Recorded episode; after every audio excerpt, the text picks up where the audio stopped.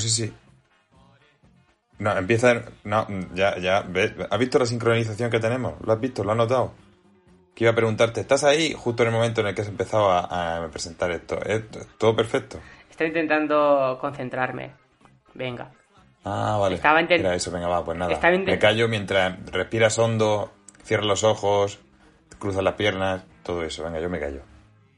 Pues sí, literalmente estaba haciendo todo eso, la verdad. Bienve- bienvenidos a Pavos Hermanos, el podcast cinéfilo rey de iVox, solo que todavía no lo dicen las cifras, todavía no lo sabe todo- todavía no lo sabéis vosotros. La, la realidad no lo sabe, pero, pero estamos, está ahí, está en, vamos. Sí, es, es- está, está, está en proceso, está conseguido. Lo que pasa que no está materializado, pero está conseguido. Bueno, vivimos en una época en la que cada vez importa menos la realidad y más lo que a uno le guste o le apetezca. Pues bienvenidos a iVox, nuestro programa sobre metafísica. No estoy seguro de saber lo que es la metafísica. Y, y yo he dicho bienvenidos a iVox en vez de bienvenidos a, Pavos Hermanos, así que bueno, ¿qué mata? Sí, total. La metafísica es cuando acabas una carrera y tienes que hacer un examen de física. Sonido de, de platillos, de redoble. No hay sonido que pueda tapar tal basura de chiste que acabo de decir, si se le puede llamar. Es que no no es ni un chiste. Hoy hemos vuelto para hablar de nuevo de una película que en esta ocasión nos recomendó aquí mi buen amigo Miguel Ángel. El Ángel de 2018.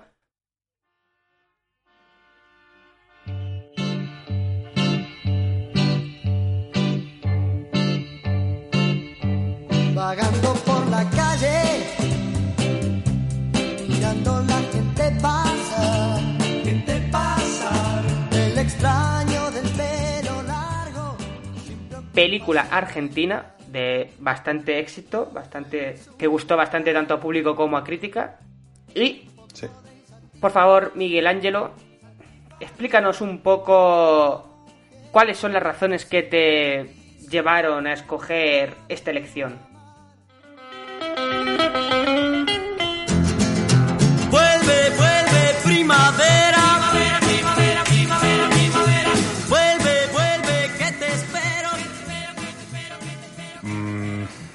Bueno, a ver, como un poco como, como, como todas las que elegimos, pues básicamente es una peli que, tiene que cumplir dos condiciones. Una es que tú no la hayas visto y la otra es que eh, a mí me resulte interesante por algún motivo. Así que, bueno, pues eso. A mí resultó interesante, a mí me gustó mucho la película cuando la vi. Me pareció una peli súper interesante, súper, no sé, una peli distinta que me cautivó bastante cuando la vi y, y que me, pareció que te podía gustar por el tipo de, tanto de historia y estética que tiene. Me pareció que era una peli para la que podíamos comentar y sacarle cositas. Entonces, pues nada, por eso básicamente fue por la que elegí esta película para hoy. ¿Puedes desarrollarnos un poco más esos elementos que te llamaron tanto la atención para ver si yo considero que esos elementos de verdad están ahí o, o no lo están? O, o sea, son, son paridas de tu cabeza o, o no lo son, o de verdad considero de que es así de guay. Ah, vale. vas a juzgar si es cierto, tú vas a, estás en posesión de la verdad absoluta, vas a juzgar si es cierto lo que pueda decir o, o no. Me parece, me parece un buen punto de partida. No digo eso, digo, vamos, esto es un inicio de un debate. Pues mira, yo creo que principalmente en el ángel lo más inter- bueno, lo más interesante o lo que más llama la atención y en lo que más centrado está la película es en el personaje del protagonista, en el ángel, que realmente ni siquiera se llama el ángel, pero bueno, es como una un apodo que le puso la sociedad en su momento porque está basada en, una historia real, en un asesino que actuó en Argentina y que lleva preso, pues no sé si son 40 años o algo así. Y, y sobre todo el personaje. Me pareció un personaje, pues, hipnótico y, y- cautivador. Ese es el principal punto que me llamó la atención de la película. Luego me gusta mucho la fotografía, me gusta mucho la ambientación, la música, eh, me gusta mucho la forma que tiene la película de, de siempre hacer cosas un poco raras, pero que, que me parece que encajan bastante con el- lo que viene a ser la historia en general al completo. Ese es el pequeño desarrollo. No sé si tú cuando lo viste pensaste que si a ti te atrajo de, alguna forma ese personaje o no, o te, te- te resultó indiferente. Cuando dices que la película hace cosas raras, ¿te refieres a la realización o a los personajes? Mm, A los personajes, a la trama, a- Vale. sobre todo a los personajes, Vale. al, y, y- y concretamente al protagonista. Ujú. Es como que, no sé, ¿cómo conoce a alguien? Pues le pone un soplete en la, en la nuca. Em, conoce luego a los padres de su socio y, pasa lo que no te esperas, que es que la madre intenta ligar con él y el padre se droga mientras intenta decirle cómo hay que robar. No sé, todo es un poco raro. Eh, cuando piensas que van a robar de una forma, mm, pues se equivoca y pega un tiro y le da al dueño de la casa. El dueño de la casa, cuando piensa que va a morir, no empieza a pasear por la casa con, con una toalla bajo el brazo y lo lleva pasando de habitación en habitación. No sé, son ese tipo de cosas, como que no acabas de... Todo el rato hay como una pequeña sorpresa, sin llegar a ser una sorpresa, pero todo el rato hay como un- una serie de acontecimientos que siempre dices tú, a ver por dónde sale aquí, porque, no sé, continuamente te, te tiene preparadas pequeños esos detalles que, no sé, que a mí me hacían muy interesante el saber qué va a pasar a continuación. Eh, has, dicho, has dicho muchas cosas.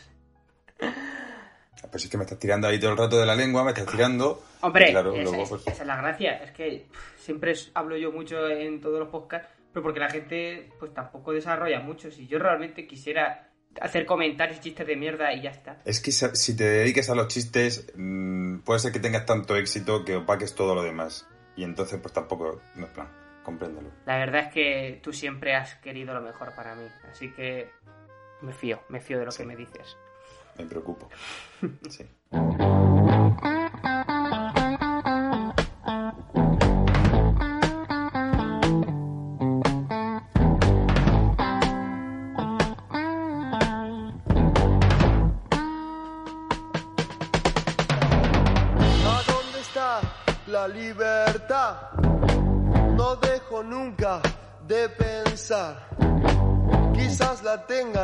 En algún lugar que tendremos que alcanzar. No creo que nunca, sí que nunca, no creo que nunca la hemos pasado tan mal.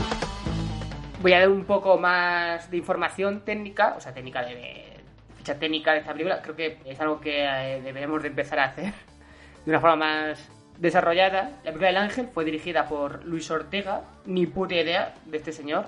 También es verdad que yo, por cine argentino, pues por lo que sea, pues tampoco estoy muy metido. El hecho de que esté a 3.000 kilómetros de aquí o más, pues no me ayuda. Bueno, pero, pero te gusta el cine coreano y tampoco está, no es precisamente una ciudad real. No, no me gusta el cine coreano, me gustan autores coreanos sueltos. No me gusta el cine coreano porque no conozco tampoco tanto.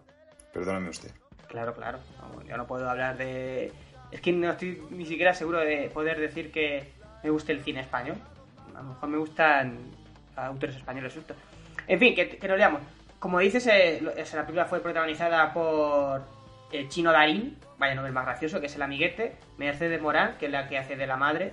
La verdad es que tiene como un buen rollo MILF. No sé si debería dejar eso. Sí, sí, que deberías, sí.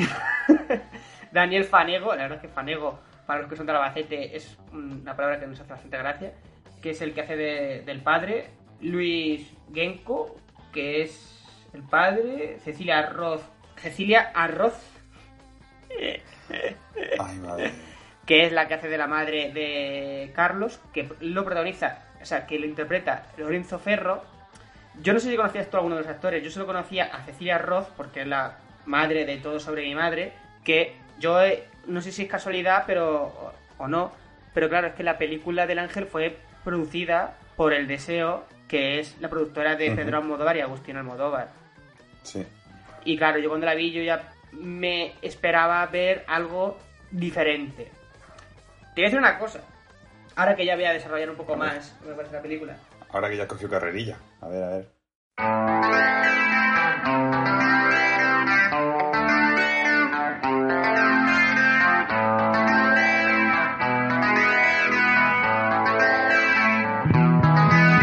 Allá donde nace el día. Principalmente, a mí la película me entretuvo, la disfruté, pero se me hizo un poco larga y teniendo en cuenta de lo que venimos, es una bajona. Pero es que, teniendo en cuenta, es que no tienes que tener en cuenta Ya, dónde lo sé, vienes. pero es que eso es que inconsciente. la- una película es una película, no tienes que compararla con la última. Lo sé, pero es que Si comparas con El Padrino, pues, pues es que no, no tienes que comparar con nada, ya está. La película es una película. Sí, sí, sí, tienes razón. Si yo no te estoy criticando nada de eso, si no estoy criticando la película para nada, si me parece una película bastante correcta, bastante entretenida, un poquito, un poquito larga, pero eso, venimos de hablar de dos películas que para mí me parecieron bastante pepinazos, y esta está bastante bien, y es verdad, no hay que compararla con esa, pero es inevitable, es como cuando después de salir Reservoir Dogs y Pulp Fiction, la gente al ver Jackie Brown le dio bajona. ¿Eso quiere decir que Jackie Brown sea peor película que esas otras dos? No lo es. Pero las expectativas que uno tiene, o que unos ciertos cánones que a lo que está acostumbrado, cuando se encuentra algo distinto, pues es inevitable, pues eso, que haya una cierta... Yo, yo discrepo, yo creo que es bastante evitable. Pero es culpa de, de- de mía propia. Ya, sí, es verdad que... Obviamente es evitable, pero no, no lo evité. Ya está. No lo evité y debía haberlo hecho. Pues culpable, culpable, eres culpable. La película tiene cosas que me gustaron, cosas que me dio un poco igual o que me causó indiferencia, como es el caso de el guion. Me parecía que estaba un poco hecho como cuando coges cemento de un capazo y empiezas a, a coger y echarlo a el cemento sobre el ladrillo a golpetazos, sin demasiada uniformidad Buena sino a, a momentazos. O sea, eso es lo que sentía que la película estaba repleto de momentazos, pero que a veces no conectaban demasiado bien. Yo que sé, yo la había acompañado, la película. Y a ti y a la persona que me acompañaba también le fascinó el personaje principal. A mí personalmente no me pareció algo distinto a lo que yo ya hubiera visto. O no muy alejado, no me causaba esa sorpresa al verla. Pero hay algo de la película que me pareció bastante interesante, bastante curioso, que está relacionado con la realización, que es como el propio director claramente muestra su fascinación por el personaje principal. Eso se sabe, eso, es- eso uno lo puede ver cuando le sigue constantemente, apenas hay un plano en el que él no salga, en el que se le muestran momentos íntimos. No, no, está claro. Ah, Y no solo que, que esté fascinado por el personaje. eh, Bueno, es que el director es el guionista también y yo creo que es... mm, más que que esté fascinado por el personaje, es que ha creado el personaje de cosas que a él le fascinan, por decirlo así. Entonces, yo creo que ha intentado poner mucho de él, de él mismo en ese personaje y, ha- y- y- de, de ideas que a él le, le obsesionan o le trastocan la cabeza o, o lo que sea. Más que que luego él se haya encontrado con un personaje que le resultaba atrayente, es que ha puesto todo lo que resulta atrayente de su, de- de su mente, lo ha puesto en ese personaje. Me da la sensación. Sí, obviamente, al final ha cogido un personaje teóricamente real, lo ha manipulado para que sea a, Sí, su, totalmente. a su acomodo y a su puro divertimento. Lo cual, para mí, bastante acertada esa, esa idea. Creo que las películas, cuanto más intentan ser fieles a la realidad, más improbable me parece que puedan trascender, me parecen más estáticas. Y yo creo que una película, ante Sí. todo, lo que no debe ser es estático. Ni siquiera los documentales. Al poner en el personaje ese tipo de cosas, mm, tienen mucho que decranar ahí. ¿Por qué es así como es ese personaje? A mí me hace preguntarme eso continuamente, porque en la película no te da una respuesta clara a, a por qué actúa de esa forma el personaje. Es un cleptómano psicópata que se lo toma todo como si fuese un chiste, que va riéndose de todo por la vida, que todo le parece un juego y, y no sabe muy bien por qué actúa como actúa y la película no te lo pone fácil o no te da una respuesta. Mm, Si es que hay una respuesta concreta para eso, simplemente te deja que tú pues hagas tu propia teoría y, te busques la vida mm, pensando en lo que quieras pensar sobre por qué sucede eso así.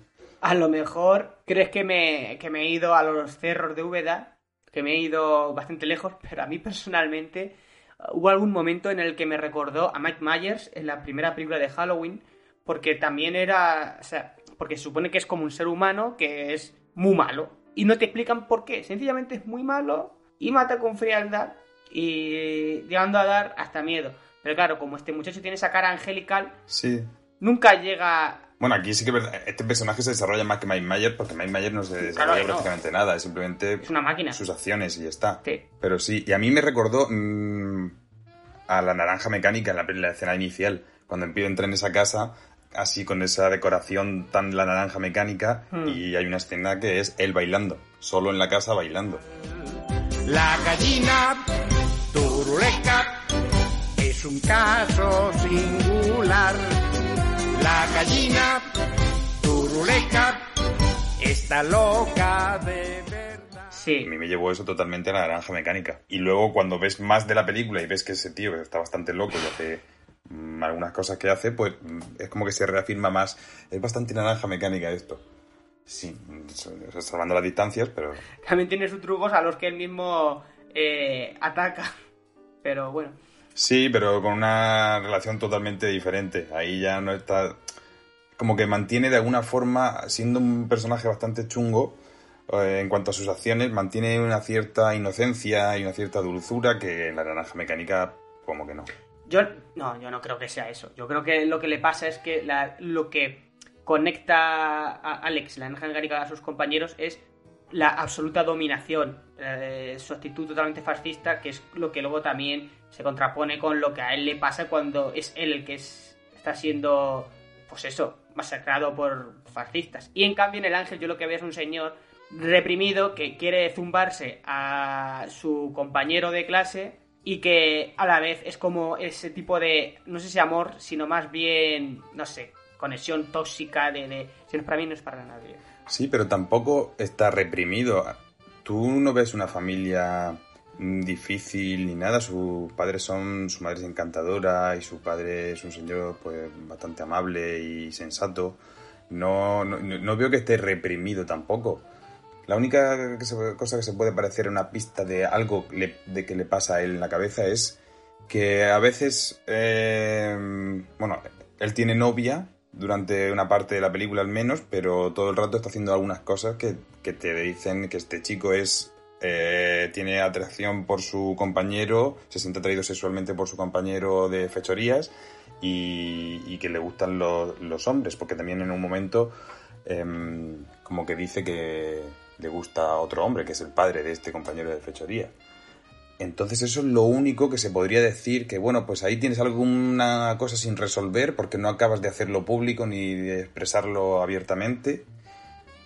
Pero tampoco eso reprimido, no sé, no me parece que... De hecho, él hace bastante lo que le da la gana, todo el rato. Mm. Yo no sé si es porque al ver la productora que era El Deseo, pero ella me olía que el ángel era un poco Gaylord, porque al mismo empezar la película, cuando le da con el soplete a su compañero de clase, a mí me parece como esos niños pequeños que le gustan las niñas, o yo que sé, otros niños, da igual. Sí, claro. Y que como que no Es obvio, pero cuando eres un psicópata de este calibre, pues en vez de chincharle un poquito, pues le quemas con el soplete y le quemas la, la nuca. Oye, en mi, en mi clase yo vi a un chaval quemarle el pelo a, a una muchacha. Y por cierto, huele a cuando quemas las plumas de un pollo. Hablando de la novia, creo que es la. Es que no le he quemado yo las plumas a un pollo tampoco así últimamente, no lo tengo claro. Claro, pues, Pero vale, continúa. es lo que tiene que compres todo de supermercado y no te manches las manos. No voy a entrar, no voy a entrar en ese debate. Caminamos una calle sin hablar, Avenida Rivadavia. La parte de la novia me parece la peor de la película porque no le veo ningún sentido. Aparece ella justo después del robo, o sea, da la sensación de que va a ser una historia en la que eh, ella va a tener mucho peso porque sale tan pronto y sale tres veces en la película y muy poco es como y, de repente parece, pare- a mí me da la sensación de que el propio director se olvidaba de ella y de la hermana. Al final la hermana saliendo menos. Sí que es verdad que no tiene mucha presencia. Yo creo que, pero yo creo que sí que ayuda a definir un poco al personaje y luego la relación entre ellos también. Yo creo que Me, me parece. Yo creo que está puesta porque es para. eh, me parece un personaje funcional para lo que tú dices. Y eso no me parece que esté bien. Un personaje no debe de ser tan obviamente funcional. Para que. Bueno, sí que es verdad que esa subtrama no. Para que sea un engranaje que haga mejor circular la máquina. Y segundo, creo que es también porque, a pesar de que quiere ser muy. muy fiel. Muy, no, no, no quiere ser fiel a la realidad, supongo que sí que era un personaje eh, que sí que estaba basado en la realidad. No lo sé, como al final no he llegado a enterarme bien de la historia. Sí, de hecho, de hecho, em, creo que en esos personajes, las dos gemelas, en la realidad las asesinaron. No sé si fue él o algo así, pero en una de esas veces que salen como un recorte de periódico en pantalla, em, aparece en pequeñito, dos gemelas son asesinadas, no sé qué, no sé cuánto, como que te lo pone ahí, aunque no llega luego, simplemente te deja ese dato ahí en, esto, pero no, no hace hincapié en él. Pero si te pones a eso, a rascar un poquito, como que, bueno, pues tienes esa curiosidad ahí. Pero sí que es verdad que lo que tú decías, que esta película no es un, no es un guion redondo y perfecto. Pero a mí tampoco me hace falta que sea un guion, porque eso es... No sé, a mí me, me resulta interesante la consecución de actos que hace este hombre, entonces no, no me hace falta eso, que, que- esos personajes tengan una función más allá de y que completen un círculo en el que todo tiene sentido. A mí ellas me parece que están bien ahí, no sé, me dan un poco de información sobre este protagonista, sobre cómo actúa, cómo se relaciona con la gente, cómo roba para regalar o cómo cómo salen luego eh, y asaltan una casa con ellas y las enseñan a disparar, todo eso. Digamos que con ese personaje no tampoco me generó una, una inquietud o, o- me dejó como un mal gusto, un mal sabor de boca, por, por lo que tú dices, que, que parezca más funcional de lo que quizá debería ser.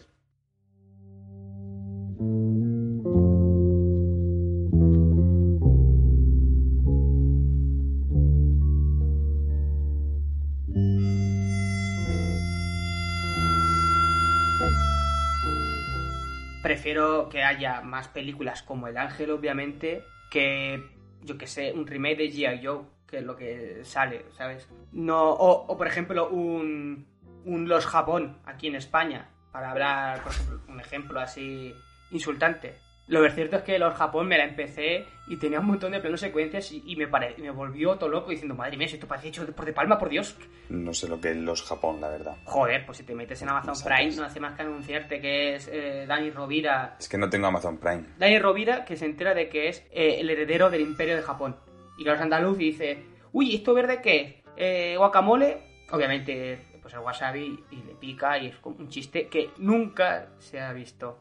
Al final las películas que, pues eso, que intentan contarte historias un poco más retorcidas, que intentan arriesgar un poquete. Yo siempre a favor de ellas. Y yo estoy muy a favor de esta película. O sea, no, no, no quiero que se interprete lo contrario. Una cosa que no hemos dicho es que, que el actor protagonista, este que decimos que, no- que aparece en toda la película absolutamente, eh, no, no era actor. Era, es un chaval de, no sé, adolescente. Se nota. Que se, de hecho hacía batallas de gallos y cosas por el estilo. Y esta es la primera vez que participa en una película. Y es el papel protagonista y para mí es una actuación bastante, bastante interesante y llena de, no sé, de, de- más que de riqueza actoral, porque se nota que tampoco tiene un registro increíble, que no es un actor súper... Pero encaja tan bien con ese personaje que me parece que, que, que es bastante, lo que decía antes, bastante hipnótico solo mirarle y ver hacer lo que hace, porque me parece que es muy, muy adecuado para este, para este personaje. Decía Sergio Leone que lo que importaba para un malo no es que fuera un actorazo, sino que tuviera cara de malo, cara fea. Claro que luego el mismo Sergio Leone, cuando tuvo pasta, eligió tener a Henry Fonda de malo. Así que no sé hasta qué punto. mm, Es que Henry Fonda tiene un poco cara de malo. Ya, pero Henry Fonda nunca había sido malo. O por lo menos no un malo Pero, tan abiertamente bueno, en pero una te- película. puede tener cara de malo sin haberlo sido nunca. Es que la voz que tiene no es de malo. Entonces, es una voz muy Mm, Steve Buscemi apacible. casi nunca hace de malo. Y tiene una cara de malo que flipas. Empezó su carrera haciendo de malo, Steve Buscemi. De hecho, por ejemplo, en Con Air tampoco es el malo de Con Air. El malo de Con Air, pues no me acuerdo John si Malkovich. era John Malkovich era. Entonces hace de loco, tampoco es de malo. Pero eh, Steve Buscemi no hacía de un tío que se zumbaba niños. Pero ese no es el malo de la película, es un personaje que hace cosas malas, no es el malo de la película. Ah, vale, el malo vale. de la película es el antagonista, claro. Tuvo una época John Malkovich en la que hacía un montón de veces un montón de veces de malo. Me acuerdo de una con Clint Eastwood que no Hombre, hacía es que que ese sí que tiene cara de malo, de malo Sí, sí, sí. también. de- buah. Yo de pequeño siempre pensaba que era francés porque como salían estas miniseries francesas que emitían mucho de El Conde de Montecristo, Los Miserables, siempre con Gerard Depardieu de protagonista, en Napoleón, y luego me entero de que no es francés. Y como, ¿what? Salía como el rey en, en Juana de Arco de, de Luc Besson. Me estamos liando. En El hombre de la máscara de hierro. No, pero ahí no hacía de malo. Allá hacía de... No, digo de malo, digo peli francesa que estás diciendo de ese rollo con Ya. Gerard Depardieu. Pero es que esa no es francesa, esa es Que no americana. es francesa ni siquiera, pero está basada en Francia. o- Pero es que el único francés es Gerard Depardieu. Ahí todos son americanos y británicos en esa película. Sí, sí, pero bueno, que era en plan eso, de la corona francesa, basada en Francia y en Mm. Sí, sí. sus movidas. En sus movidas, sí, sí.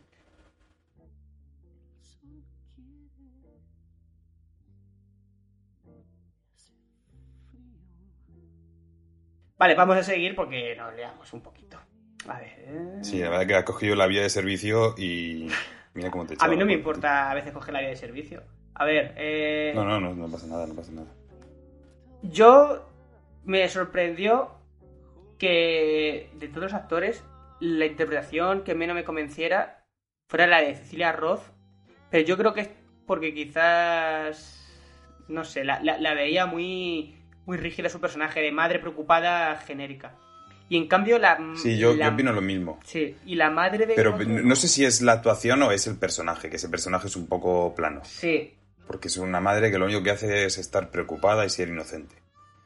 Entonces llega un punto en el que dice, chiquilla, dame algo más, porque pues ya sé que estás preocupada, ya sé que no te enteras de qué es lo que hace tu hijo, pero venga, va, algo más que eso. No sé. Y la familia interesante no es la de la familia del protagonista, es la familia del, sí. del compinche, claro. Claro, la- Que es uno, el padre es ladrón y, y, no sé, heroinómano o algo así. Argentino, y la vamos. madre. Mía. Y la madre es. Pues es, es como una chica de veintitantos años que. que, bueno, quiero decir que en su mente es, es eso y que intenta ir seduciendo por la vida al protagonista y, a- y tener esa actitud así tan. no sé, promiscua. tan poco propia de... Sí, puede ser promiscua. Yo creo que en realidad los dos son promiscuos. Incluso yo tengo un momento de pensar en el que los padres zumban con el hijo. O sea, es la, es la sensación que me llegan a dar en la película. ¿Que los padres qué con el hijo? ¿Que hacen qué? Claro, los padres ladrones y el hijo ladrón, Sí. pues que hacen, pues eso, sus orgías incestuosas. Me dio- me da- a mí me daba la sensación, quizás sea yo que soy muy retorcido. ¿En serio? Pero yo creo que eso es porque tú tienes una mente sucia. Porque a mí esa sensación no me la dio en absoluto. Yo, por ejemplo, supe que quería el, el ángel zumbarse al otro muy pronto también. No sé si porque yo tengo la mente sucia, pero yo creo que en la Hombre, propia... claro, desde la primera, desde la primera escena, claro, se le ve ahí mirándolo incestuosamente, no incestuosamente, viciosamente, se le ve tonteando, con, claro, pero ni que fuera un secreto. Ah, vale, vale. Yo pensaba que tú te enterabas más tarde cuando ya ves al amigo del prota en la escena esa del piano para poder salir en la tele. No, no, no. Yo, yo, yo, vamos, yo a mí en esa primera escena ya dije, "Mm, aquí, bueno, Huele a Torrezno. Puedes, puedes, puede dejar espacio a la duda de simplemente quieres ser mi amigo, pero da la sensación de que eso, yo te estoy picando como, como los niños que, eso, que empujan a las niñas cuando les gusta. Yo creo que el detalle está en cuando se fijan en la mirada del protagonista. Porque es lo que es la película, la fijación de la mirada del protagonista. ¿Y en qué se fija el protagonista? Se fija sobre todo mucho en su colega, en el huevo de- del padre del colega, literalmente. Pero en la madre no se fija él, sino que es la madre que por su interpretación entra en la película, pero nunca llega a notarse que de verdad se nota en principio que, que la madre no le importaría chasquearse al ángel, pero se nota de que él siente cierta indiferencia casi asexual hacia ella. Sí, es como que la, la sonríe y... Con educación. Y es agradable, pero... Y, y está a gusto en, en esa, digamos, continuas alabanzas o ese cariño continuo que recibe de ella, pero... Pero pasa el tema, no, no, no está interesado en entrar al trapo.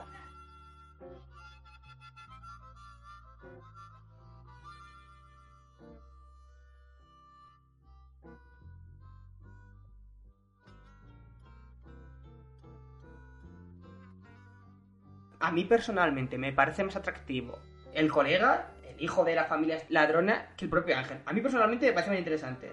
Me parecía mejor actor, mejor Más interesante. mejor. Sí, a mí, a mí personalmente me parecía que todo lo que había de su historia, a mí, me parecía más interesante porque, no sé, quizás lo veía, no sé si más terrenal, lo veía como más detallado, tiene mucho más detalle, mucho más matices. Bueno, es más terrenal, pero sí que es verdad que es un, es un ladrón más sensato que, que el protagonista, que Carlos, el protagonista.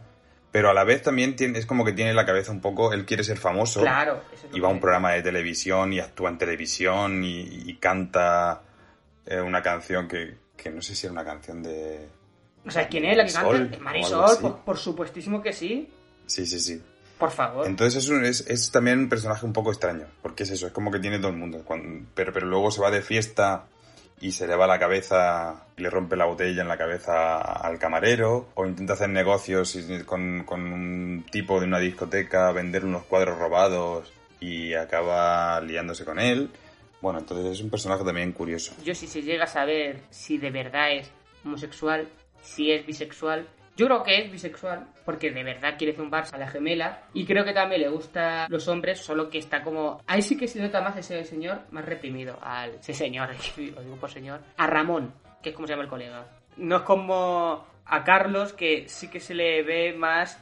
Yo le veo más, pues eso, más como un niño pequeño que todavía no está del todo metido en esas ideas. Pero a mí me parece que, la- digamos, cuando se lía con el tipo y tal, lo hace como para conseguir venderle los cuadros. Me parece que el que disfruta realmente con la belleza masculina es el protagonista, Carlos, el protagonista. Eh, Este compañero suyo no, no me parece tanto. Me parece que lo hace, que no, no tiene problema en hacerlo, se lo tiene que hacer, pero todo por un fin, no por el disfrute, simplemente. No, ya, ya está claro que no lo hace porque él quiere. Además que el tío se eh, da un poco grima. Pero claro, aquí viene la escena esta en la que, eh, estando borracho, intenta besar a Carlos. Carlos, después de toda la película esperándolo, le hace una cobra. Aquí debería de poner el trocito de picadura de la cobra gay. Si te pica, te vuelves gay.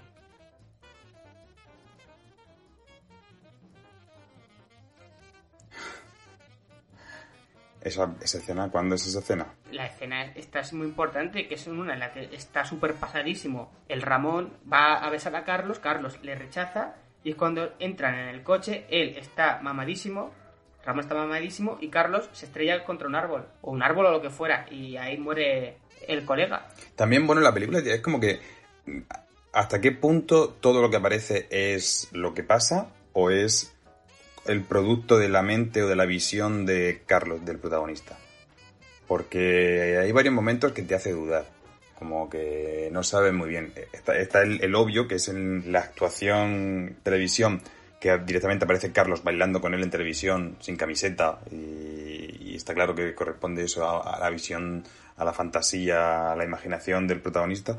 Pero luego también hay algunas que, bueno, que te deja ahí un poco con la duda, ¿no? Esa escena cuando le, él sale de la ducha, Ramón sale de la ducha y directamente se queda dormido sobre la cama y el otro empieza a colocarle joyas. También hay otra escena en la que se miran y dices tú, esta mirada así tanto tiempo es como que no, no me acaba de parecer realista. Entonces son cositas que, que, bueno, que te hacen dudar de hasta qué punto lo que estás viendo puede ser la visión del protagonista o puede ser la realidad. Te lo deja bastante claro el director de que puede pasarte esto porque el propio protagonista cuando está viendo a Ramón en la tele cantando a Marisol, nuestra comunista por excelencia, Favorita. Si digo española, sí, puede que sea Marisol. Si digo en general, sería Rafael Acarra.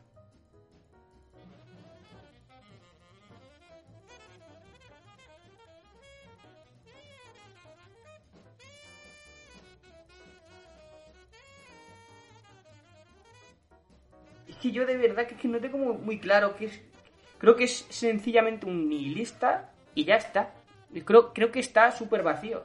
Que es nihilista, que no, que, es- que no tiene objetivos, sino que es no al día a día, al minuto a minuto. Es la sensación con la que al final me quedo. Bueno, sí que es un poco al minuto al minuto, pero es un poco... eh, mm, la realidad no acaba de convencerle, todo lo que le dicen de hay que trabajar para ganar dinero, hay que vivir humildemente, no acaba de convencerle nada de eso, y es como que todo, bueno, pues lleva todo a un extremo, en plan voy a sentirme libre, tan libre, que si me apetece entrar en una casa ajena y coger cualquier cosa, lo haré, y, ya está, pero tampoco creo que sea nihilista, simplemente es alguien que está buscando la adrenalina y el juego de forma continua, ¿no? Es como que está buscando el disfrute, un hedonista quizá hasta, hasta extremos bastante, Extremos. bastante altos.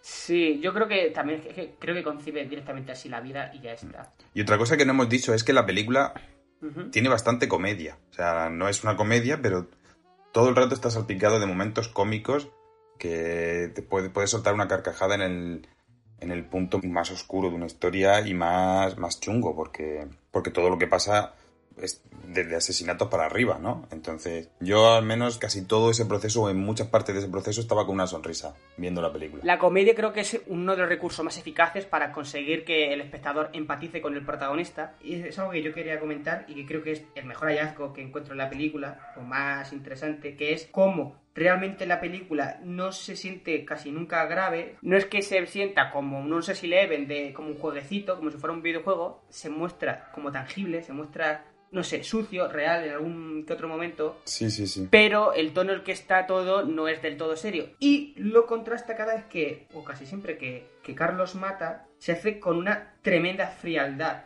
No solo frialdad del propio Carlos, sino frialdad de cómo se muestra la imagen, de con un suspiro. Sí, de hecho, hay un- eso, uno de los personajes es como que le dispara y, y el señor sigue andando por la casa después con el tiro en el pecho. Sí. O cuando mata a los de a los que están acostados, que es como que él dice, pues para mí que no están muertos, no, no sé, ¿no? Como que siempre lo, lo adereza con toques de, de humor o, o al menos toques extraños. Entonces eh, se- tiene, tiene una- un regusto a comedia negra bastante fuerte la película. Sí, pero según vas acercándote al final de la película, esos momentos van siendo menos numerosos.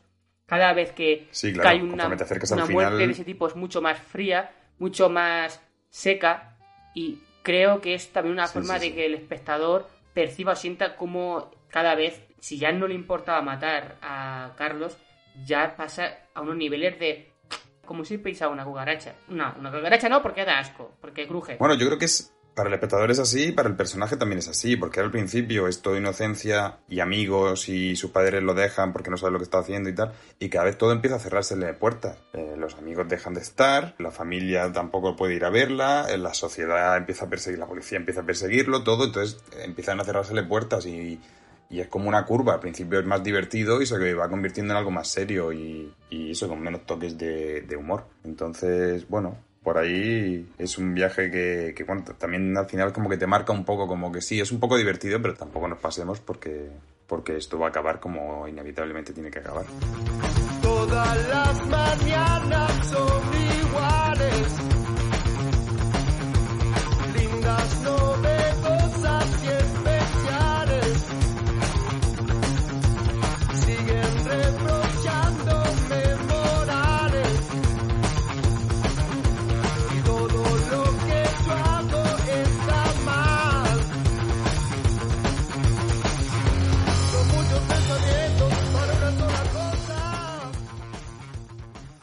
Pero hubo ciertas críticas hacia la película porque no era fiel a la realidad. Y aquí hay un pequeño debate que, bueno, no hace falta que desarrollemos mucho.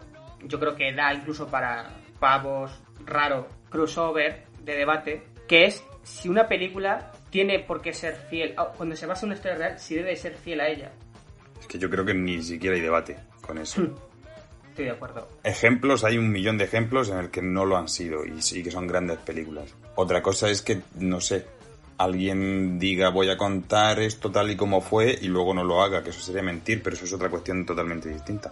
Pero vamos, yo creo que creo que no hay debate. Sí, estoy de acuerdo, muy de acuerdo contigo porque suele pasar mucho de esta película está basada en hechos reales y lo que se ve aquí es real o vamos a ver. Hay, hay, hay artículos que Eso, salen y el- un ejemplo así súper obvio que me, que me viene es la Maldito Bastardo. Vamos, no sé. A mí me encanta esa película. y- esa película, no está basada en hechos reales. tiene nada que ver. Está en un contexto real, pero no está basada en hechos Bueno, sí, Reales. pues eso, basada en esos hechos reales.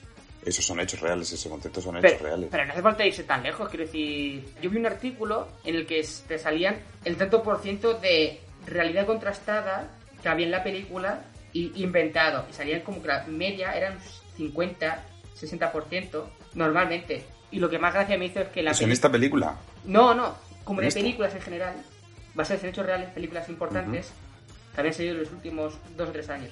Buah, este artículo lo hacía tiempo, ¿eh? Porque claro, salía el logo de Wall Street como la película que en el tanto por ciento más alto de realidad plasmada en el celuloide. Y es como, joder, macho. Claro, pero y, y- y es que además eso, ¿cómo lo demuestras? Porque Ya. mm, a lo mejor eso, para hacer ese dato, han cogido y han dicho, a ver cómo de fiel es al libro. Pero es que el libro ese lo escribió alguien Claro, de una hablando de sus subjetiva. vivencias. Eh, Mm. ¿Quién te dice a ti que eso es verdad o no es verdad? Que, que- o cuando hacen una película, lo que sea, de, de, de, yo qué sé, histórica de cualquier guerra, de, cual- de, de romanos o de lo que sea. Y te salga ahí una película, una película de la guerra de Vietnam. Pues, ¿Alguien se cree que todas las películas de la guerra de Vietnam mm, las cosas son exactamente como, como, como aparecen ahí el ejército americano haciendo las cosas que hace? O sea, no sé.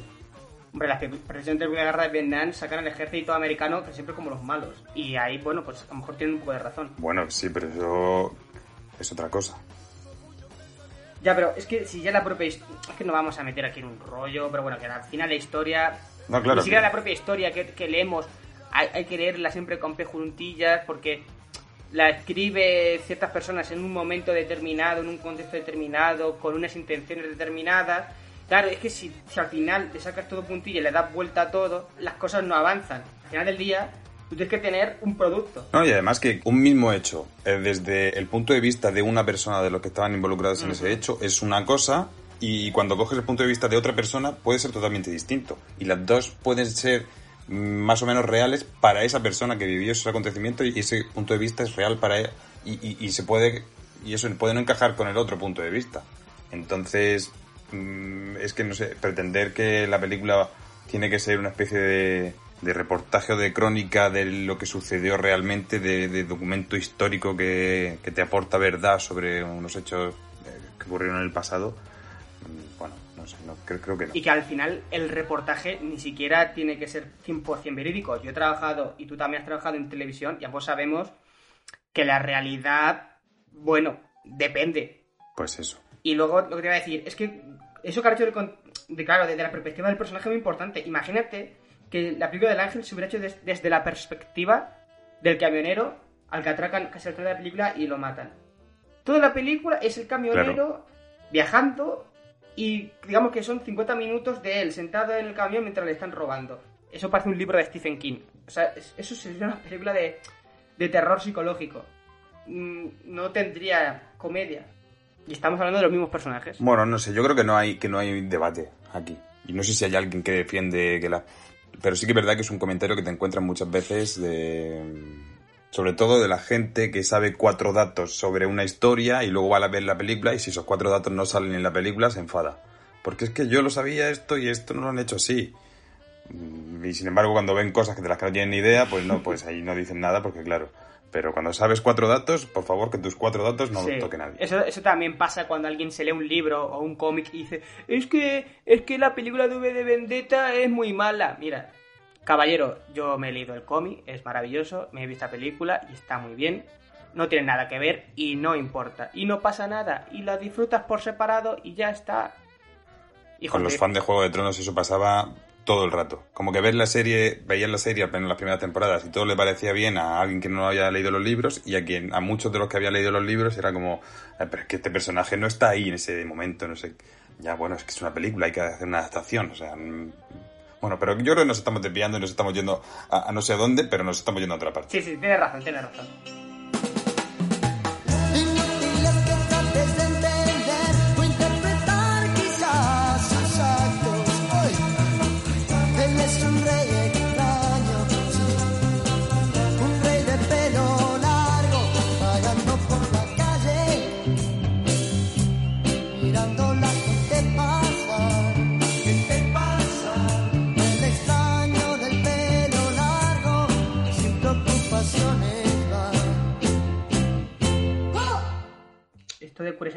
Película ya lo he dicho, que era lo de Almodóvar.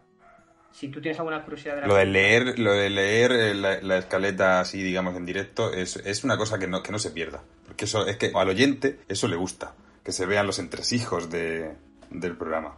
Puedes tú también parece que eso le da un ayudarme. toque dis- distintivo. Puedes ayudarme. Pues mira, te, te iba a ayudar. Para despedir un poco así, ¿qué te parece si nos comentas qué te vas a hacer de cenar esta noche? Yo la verdad es que ceno todos los días lo mismo, que es yogur y una fruta. Soy un poco un anciano. Ah, pues nada, te levantarás con hambre. ¿No debería de hablar cuál es la, la película que voy a recomendar para el próximo episodio? Ah, esa parte del programa, sí, es cierto. Pues nada, adelante, por favor, sorpréndenos y cuéntanos qué vas a elegir. ¿Cuál es el próximo tótem de Córcoles? Tengo la sensación de que me estás vacilando en este momento. Para nada. Yo, pues acaso, te insultaré a tus espaldas. No, tú insúltame previamente y así ya, bueno, pues, pues la tenemos. Para el próximo episodio yo he escogido... es curioso porque hemos estado hablando de este tema, de, lo de basados en hechos reales. La película se llama Una historia verdadera. Oh, yeah.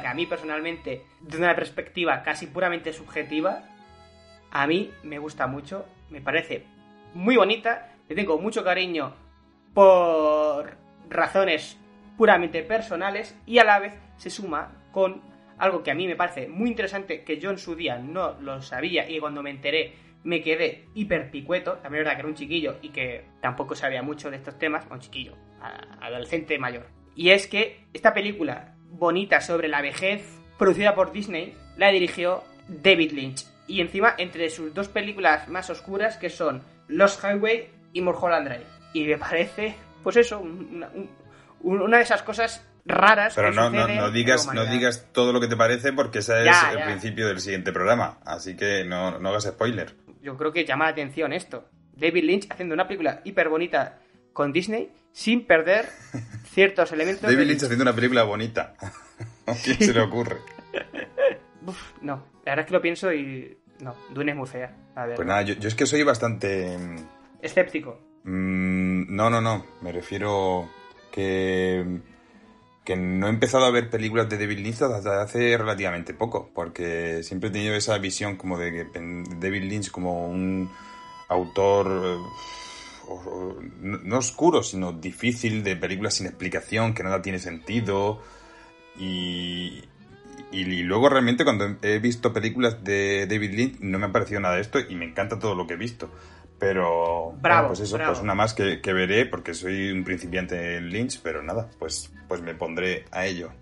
Mi recomendación es que veáis antes Blue Velvet y Los Hawaii al menos. No tienen nada que ver, pero así por lo menos es más gracioso el contraste y ciertamente eh, sí que tiene algo de, de Blue Velvet, pero bueno, ya lo hablaremos en el siguiente episodio. Así Pero que, no puedes mandar si- tantos deberes a la gente. No, Eh, serías un no, profesor Es, horrible. es para ti, no, no es para la gente, es para ti.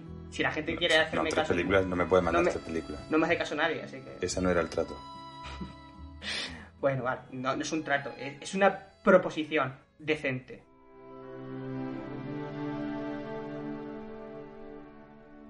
Hasta aquí el episodio de hoy. Esperamos que os haya gustado, que os haya llamado atención el ángel. El cine argentino está más vivo que nunca y también el cine español. Ya en un futuro, no sé si lejano, hablaremos también de alguna. Hablaremos de cine asiático, de cine nórdico, del que nos salga del pijo. Y sin más mierdas, venga, Miguel Ángel, despídete. Qué bonito te ha quedado esta defensa del cine de muchos países. Ha sido maravilloso. Nada, nos escuchamos en la próxima con el señor Lynch entre medias. Es que soy un poeta. Vale, hasta luego, señores, señoras y señores. ¿No? Uy, Mierda, ¿cómo es, cómo es en genérico, señores?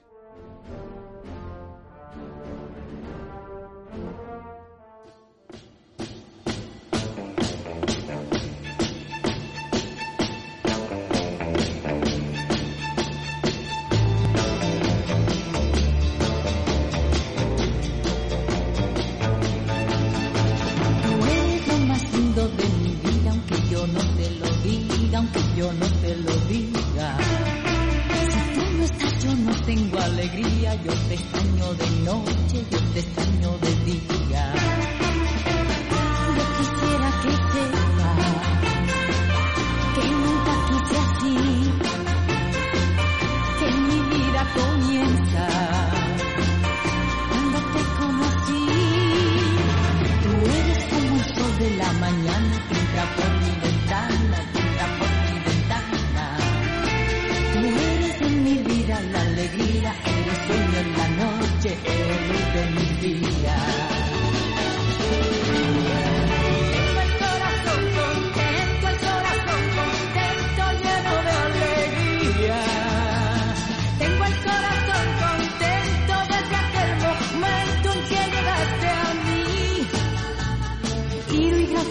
La vida y le pido a Dios que no me faltes nunca.